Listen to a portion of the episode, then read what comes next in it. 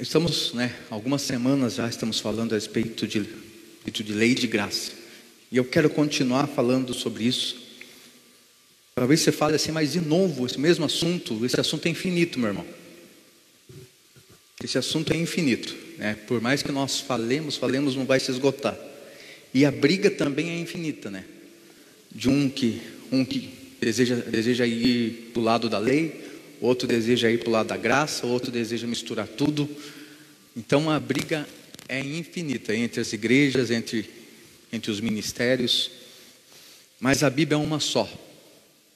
A Bíblia é uma só e a lei existe, a graça também existe. Né? Mas nós estamos falando para você perceber a diferença, a época em que vivemos.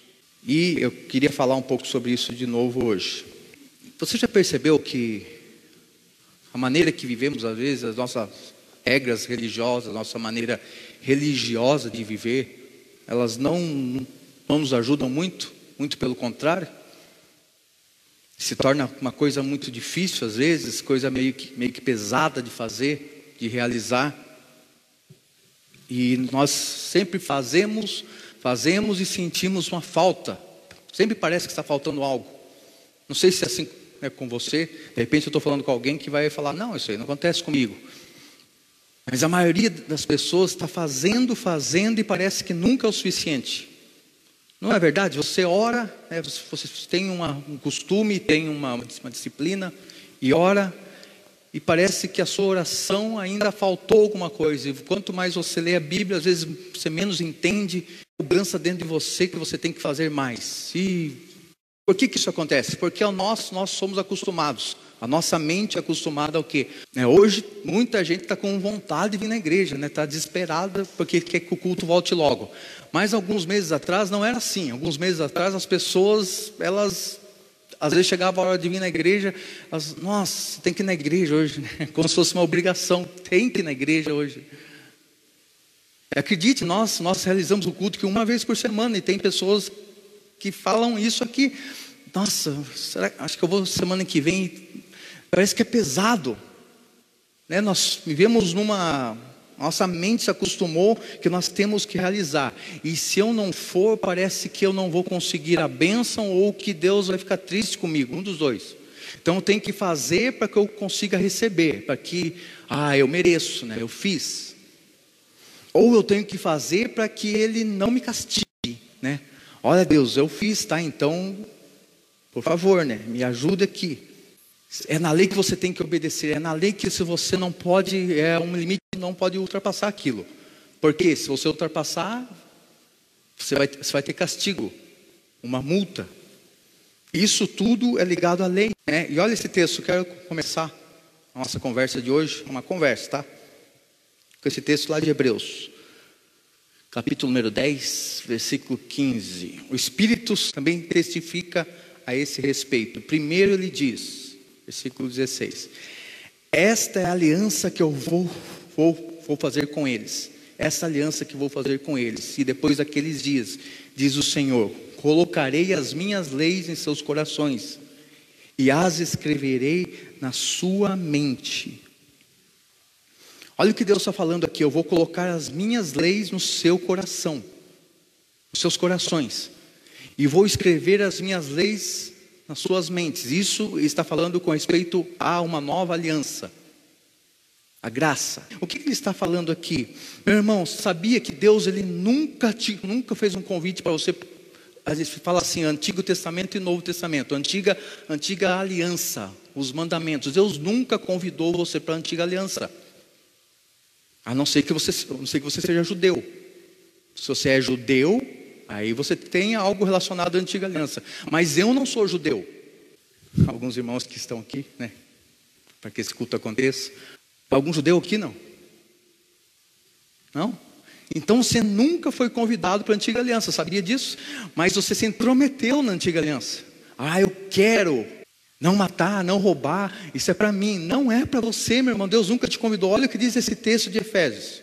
Olha Efésios, Efésios capítulo número 2, versículo 11. Olha o que diz. Portanto, lembre-se de que anteriormente vocês eram por nascimentos e chamado incircuncisão pelos que se chamam circuncisão anteriormente vocês eram o quê? Gentios, não eram judeus. Eram gentios e não judeus. Vocês não tinham parte na aliança. Porque vocês eram gentios. Circuncisão pelos que se chamam circuncisão, feita no corpo pelas mãos humanas, e que naquela época vocês estavam sem Cristo. Estavam sem Cristo por quê? Porque vocês não eram judeus. E eles eram, fazia parte do povo de Deus. Você não fazia parte da aliança. Naquela época vocês estavam sem Cristo, separados da, parados, da comunidade de Israel, separados da comunidade de Israel, ligeiros quanto às alianças da promessa. Quer dizer, não tinha parte na aliança e não tinham esperança, não tinham Deus no mundo. Quer dizer, estava perdido. Eu e você estávamos, estávamos no inferno. É isso que está falando o texto. Olha o próximo versículo. Mas agora, olha o que ele fala, mas coisa, tá? Ele falou mas. Quando fala mas é porque aconteceu algo. Em Cristo Jesus, vocês que antes estavam longe, foram aproximados mediante o Cristo. O que ele está falando aqui? Vocês que antes não tinham uma promessa, vocês que antes não tinham uma esperança, vocês que antes não tinham uma herança, agora vocês têm por diante o sangue de Cristo. Não é mais a antiga aliança, não é, não é mais pela lei, não é mais pelo Antigo Testamento, não é mais pelos não é mais pelos rituais, é única e exclusivamente pelo sangue de Cristo. Você consegue entender isso? Agora a gente volta lá para o livro de Hebreus, capítulo 10, versículo nas salas, que é versículo 16. Mas então, que leis foram essas aqui que ele está falando aqui, ó?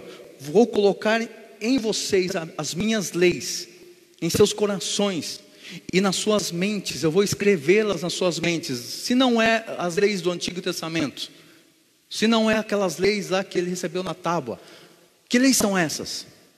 Olha o que diz em 1 João capítulo 5. Assim sabemos que, assim sabemos que amamos os filhos de Deus, amando, amando a Deus e obedecendo os seus mandamentos. Obedecer, você já não pregou que não é para me obedecer, não estou entendendo isso. Calma aí, nós já chega lá. Porque nisso consiste o amor a Deus, obedecer aos seus mandamentos. E os seus mandamentos não são pesados. Agora eu pergunto para você: no Antigo Testamento era difícil de cumprir, sim ou não? Era difícil, mas então era pesado. Se era difícil, era pesado, sim. Então, o que ele está falando aqui? Os seus mandamentos não são pesados. Que mandamentos eles estão falando aqui? Olha o que diz lá em Romanos, capítulo 3, verso 8. Olha o que fala aqui, olha o que Paulo fala. E não devam, devam, devam nada a ninguém, e não devam nada a ninguém, a não ser o amor uns pelos outros, porque aquele que ama o seu próximo, este tem cumprido a lei. Agora nós chegamos onde eu queria. Não fiquem devendo nada a ninguém. Olha o que Paulo fala aqui. Fala assim: não devam nada, façam tudo que vocês puderem pelos outros. Mas uma coisa você vai ter que ser sempre devedor. Por quê? Porque você vai ter sempre que dar. O que é, Paulo? Aquele que ama o seu próximo tem cumprido a lei. Amor. Isso é algo que não pode faltar. Esse é o mandamento, o mandamento que nós acabamos de ler lá em 1 João, que não é pesado. Amar ao próximo não é pesado. Por que não é pesado, Claudinei? É tão difícil de amar aquela pessoa lá que me fez mal. Porque amar é uma essência, meu irmão. Tem essência de Deus e Deus é amor. Se Deus é amor, você tem a essência dele. Se você tem a essência dele, é natural amar. Não é esforço, não é pesado, não é difícil. Você não ama com aquele sentimento de obrigação, de lei, porque, porque agora isso faz parte de você. E o, o, que, o que o apóstolo Paulo está falando aqui, aquele que ama o seu próximo tem cumprido a lei. E por que, que tem cumprido a lei? Porque aquele que ama o próximo, ele não mata, ele não rouba, ele não cobiça. Percebe que os mandamentos estão aqui agora no Antigo Testamento e é, e é, fácil de cumprir, por quê? Porque não está para o lado de fora, não é uma coisa que eu leio, não é uma coisa que eu vou obedecer porque eu estou lendo. Não é uma coisa que eu leio, mas por que, que não é que eu leio? Porque está escrito aqui: colocarei as minhas leis nos seus corações e as escreverei nas suas mentes. Quer dizer, não é uma coisa que eu preciso ler para me lembrar. Não é uma coisa que eu tenho que ver alguma coisa para me lembrar. Não, por quê? Porque ela está na minha mente, ela faz parte de mim. Essas leis que está sendo falado aqui em Hebreus, elas fazem parte da minha essência. Por que, que elas fazem parte da minha essência? Porque é o amor. E por que não é pesado? Porque faz parte de mim, é natural. Como, como o gato mia. Ele mia por quê? É porque ele é gato. Ele não é gato porque ele mia. Senão eu mio aqui e eu, eu viro um gato. Se bem que.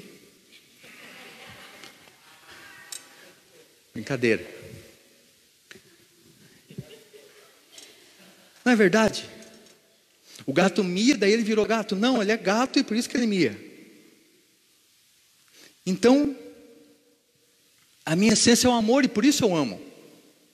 É assim, é sem esforço. Por isso que, que, que João fala que não é pesado. Agora, nós sempre estivemos do outro lado da cruz, nós sempre estivemos lá na antiga aliança, nós sempre estamos querendo cumprir e fazer, e sempre fazer, e sempre nos esforçar, e sempre é pesado, por quê? Porque parece que não faz parte de mim. A lei e a graça, divórcio, tem, é aquele casamento que você sabe que não vai dar certo, você faz o casamento e sabe que não vai demorar muito, vai acontecer o divórcio. Porque um não combina com o outro. Jesus não combina com combina com Moisés, não combina, simplesmente não combina. Não dá para eles ficar no mesmo ambiente. Não dá. Agora olha o que diz o versículo seguinte aqui de Hebreus, versículo 17. E ele acrescenta: dos seus pecados eu não me lembrarei mais. Você presta atenção, meu irmão, esse texto está na sua Bíblia, tá? Hebreus, capítulo número 10, versículo 17. Ele acrescenta na nova aliança: dos seus pecados e iniquidades eu não me lembrarei mais. E sabe uma coisa? Eu não estou falando aqui de um homem, né, que é velho já, no caso Deus, estou falando de Deus, né? Um, um velhinho que ele pegou um objeto, velhinho que pegou esse vidrinho aqui, ó, de repente, de óleo ungido. Ele, ele pegou o vidrinho aqui, que eram, os, eram, os, os, eram as nossas, nossas iniquidades, nossos pecados, e ele colocou aqui no cantinho da mesa. Ele colocou ali no cantinho da mesa, e depois, quando ele pensou, onde está isso? Ele não se lembrou mais. Onde está isso? Não estou falando disso, de uma pessoa que é esquecida que ela coloca um negócio no lugar e ela não lembra onde está. Ela precisa achar, ela quer achar, mas ela não acha. Ela, não é que ele ficou pensando, meu Deus, onde que eu coloquei os pecados, as iniquidades dessa turma aí? Como é que eu vou acusar eles? Como é que eu vou jogar eles no inferno? Eu preciso achar. Jesus, onde estão os pecados? Não é disso que eu estou falando, ele não é uma pessoa esquecida, um velho esquecido que pegou seus pecados e esqueceu em algum lugar. Não. Ele escolheu, ele escolheu no seu amor e na sua graça tirar, riscar, apagar os seus pecados e as suas iniquidades do livro dele. Ele escolheu, foi uma escolha dele, meu irmão. Há uma eternidade de distância de você e de seus pecados agora. Não tem como acessar mais eles. Não tem mais acesso.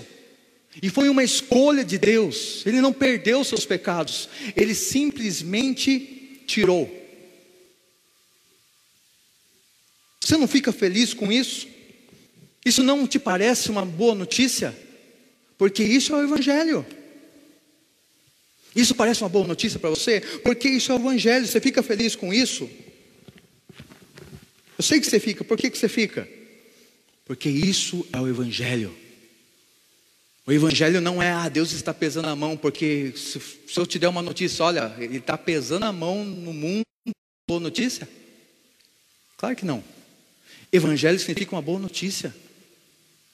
Uma boa notícia, meu irmão, é essa daqui, Hebreus capítulo 10, versículo 17. Leia na sua Bíblia aí na sua casa. Está escrito aí na sua Bíblia.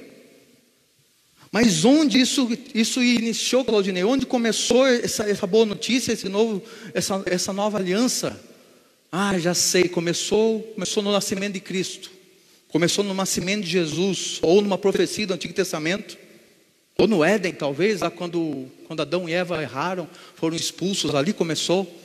Ou sei, foi no dia que eu levantei a minha mão e eu entreguei a vida para Jesus, foi no dia que eu, que eu me batizei, foi lá que começou. Não, meu irmão, isso teve início na cruz. A nova aliança teve início na cruz, teve início na morte de Jesus. Ah, mas há dois mil anos atrás, não. Sabia que Jesus ele não morreu, não morreu, não morreu, morreu há dez mil anos atrás? Não morreu. Ele não morreu é há dois mil anos atrás, meu irmão. Deixa eu mostrar para você que ele não morreu dois mil anos atrás. Olha esse texto, que está lá em Apocalipse, capítulo número 13. Pera, não fique com medo, tá? Deus do céu, acabou o mundo. Apocalipse é um livro lindo, meu irmão. Você só tem que, você só tem que ler ele com os olhos de Deus. Eu não vou ler o começo aqui, que não importa, só importa o final do versículo para mim, para você entender o que eu estou falando tiveram seus nomes e não tiveram seus nomes escritos no livro do Cordeiro que, que foi morto, foi morto, morto desde a fundação, desde a criação do mundo. O Cordeiro foi morto quando? Desde a criação do mundo. O Cordeiro não foi morto na cruz, é há dois mil anos atrás. Ele foi morto quando o mundo foi criado. Ali Jesus estava sendo morto. A cruz não é um plano B, meu irmão. A cruz não é um plano, meu Deus, e agora o que, que eu vou fazer? O Adão e Eva pecaram, e agora? Jesus, o que nós vamos fazer? Espírito Santo, o que nós vamos fazer? A cruz não é um plano B, a cruz é um plano A. Deus sempre teve você nos planos dele. O Novo Testamento, a nova aliança, não começa em nenhum livro da Bíblia, ele começa em Deus. Nosso problema é que nós achamos que a nova aliança começa nos evangelhos, não começa. Ela começa em Deus, ela começa lá desde a fundação do mundo. Nós queremos colocar Deus em algo que nós entendemos. A cruz não foi um acontecimento com Jesus quando ele tinha seus trinta e poucos anos. A, a cruz foi um acontecimento com ele desde o início. A cruz é um acontecimento da eternidade.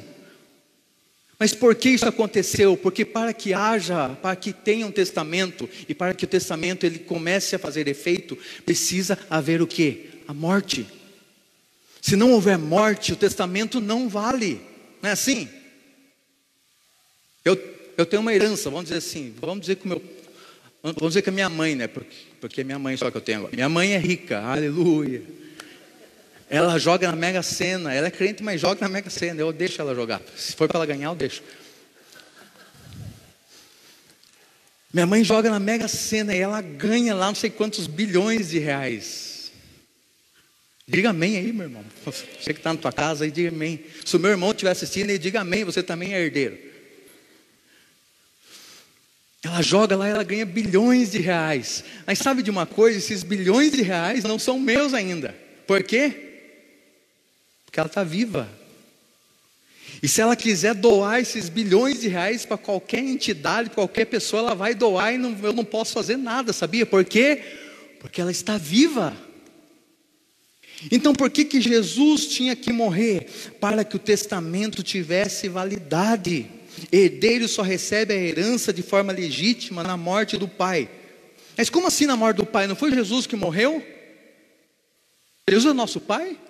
Jesus não é filho de Deus e nós não somos filhos de Deus, então nós não somos irmãos de Jesus. Meu irmão, você tem que pensar, você tem que pensar com a mente de Deus. Olha aqui, olha aqui esse texto de 2 Coríntios, capítulo 5, versículo 18 e 19. 2 Coríntios 5, 18 e 19, 19. E tudo isso provém de Deus Presta atenção nesse texto, olha que coisa. E tudo isso provém de Deus, tudo isso que eu estou falando vem de Deus, que nos reconciliou consigo mesmo por meio de Cristo Jesus e nos deu o ministério da reconciliação. Olha o próximo versículo, 19.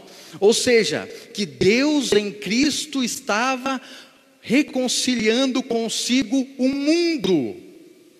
Olha esse texto, que Deus em Cristo, Deus entrou em Cristo, Deus e Cristo, um só e dois. Como assim?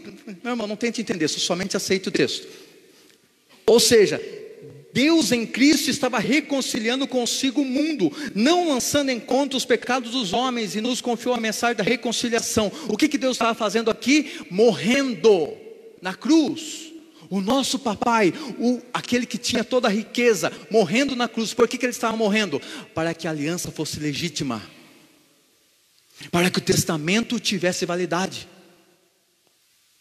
Aliança, a nova aliança, o novo testamento é a mesma coisa, no original, aliança e testamento é a mesma palavra, a mesma raiz da palavra, não tem diferença uma para outra. Então Deus morreu na cruz, por que, que Deus morreu na tornar válida, válida a nossa herança. Olha Efésios capítulo 1, versículo número 3. Olha o que diz esse texto. Bendito seja, seja o Deus e Pai do nosso Senhor Jesus Cristo, que nos abençoou com todas as bênçãos, nos abençoou com todas as bênçãos espirituais nas regiões celestiais em Cristo. Olha o 4. Olha o que diz esse texto. E porque Deus nos escolheu nele, da criação do mundo. Quando Deus nos escolheu? Antes da criação, meu irmão.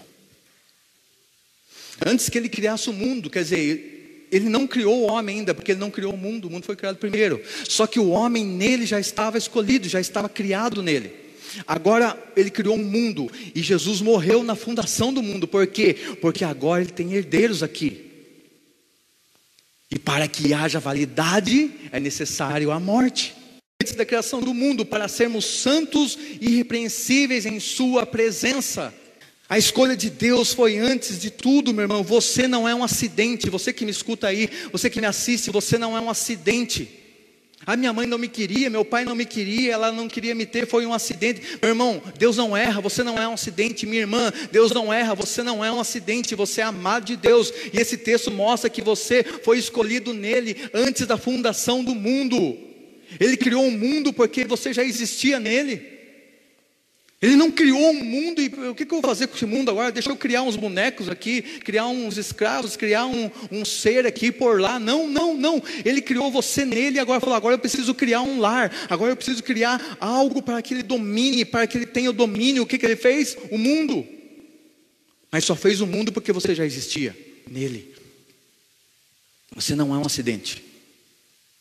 Se alguém um dia falou para você que você era um acidente, Deus está falando para você que você não é.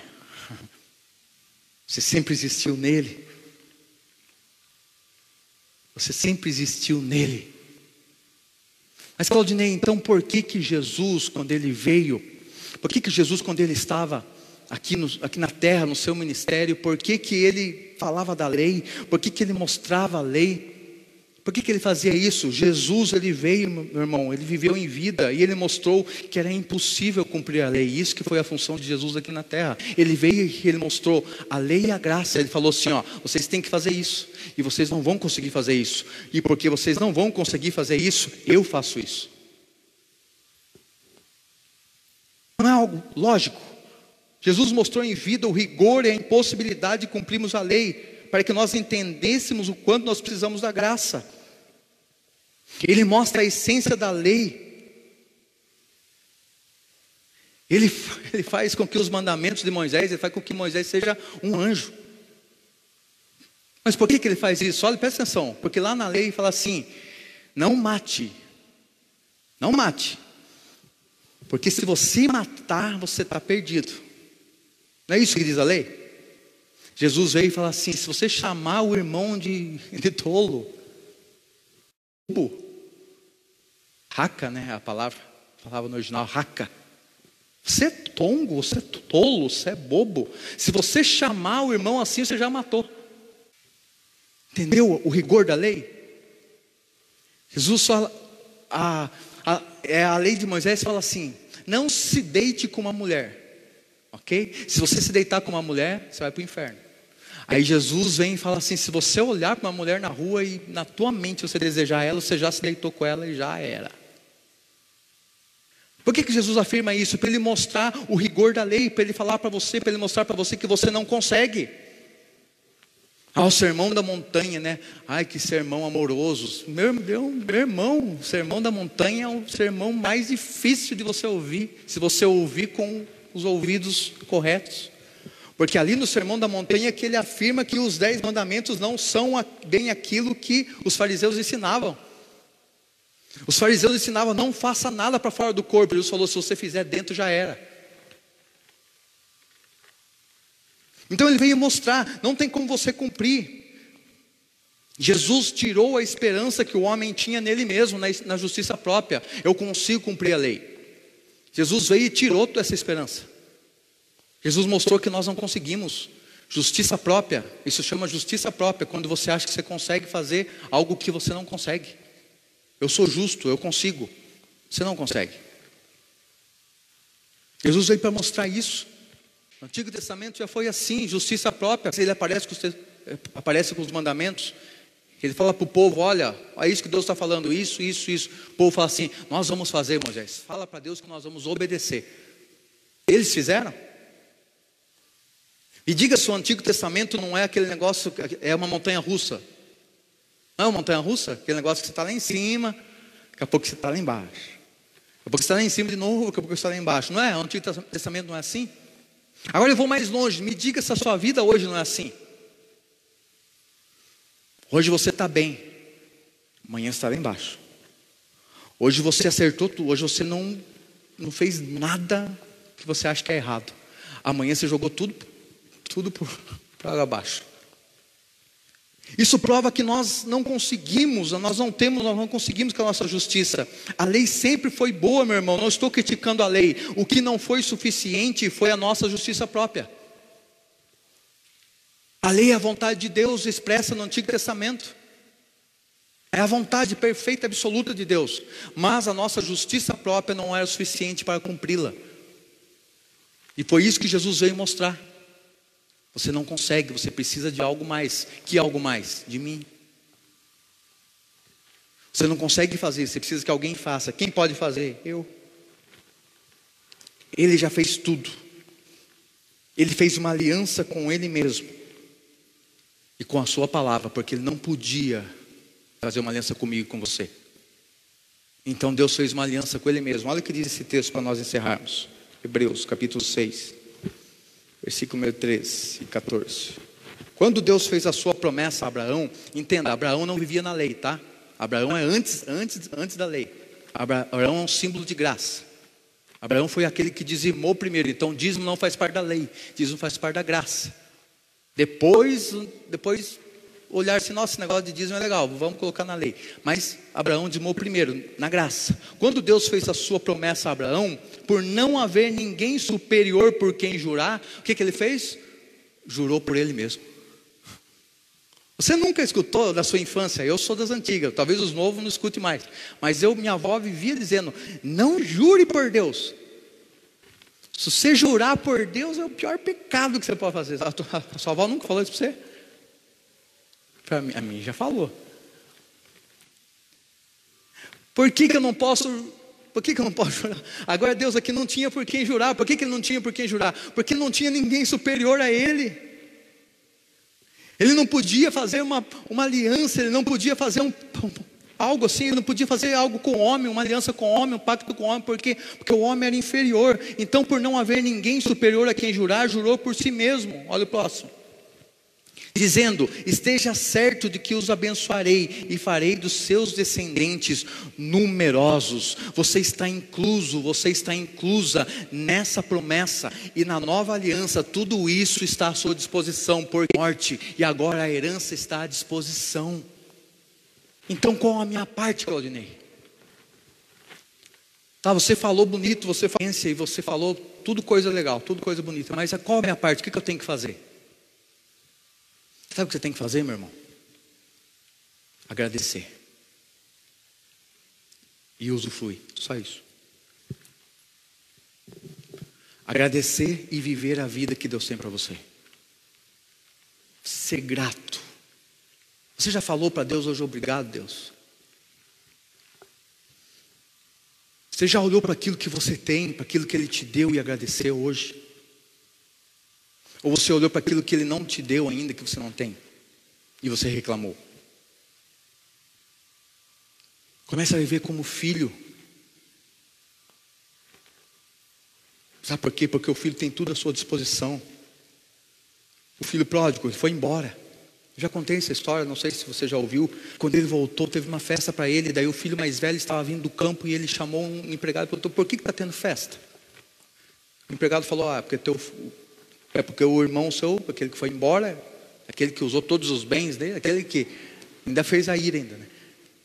Aquele que gastou tudo, ele voltou e teu pai está dando uma festa para ele, e matou o bezerro cevado ainda. Aquele que eu ia fazer, que eu queria fazer tanto churrasco, é aquele mesmo. Que manda chamar o pai, ele nem entra na festa, ele tanto, tanto irado que ele estava que ele chamou o pai. Aí o pai vem. Aqui foi, filho. E ele joga tudo na cara. Você fez uma festa para esse cara, esse cara gastou tudo que você deu para ele, não sei o que, não sei o que, não sei o que, e ainda matou o bezerro cevado, ainda eu eu que faço tudo, eu que trabalho nessa fazenda, eu que produzo aqui. Você nunca me deu um cabrito para mim me divertir com os meus amigos. Você nunca, nunca deu um churrasco para mim com os meus amigos. E para esse cara aí você deu tudo. Aí o que, que o pai fala?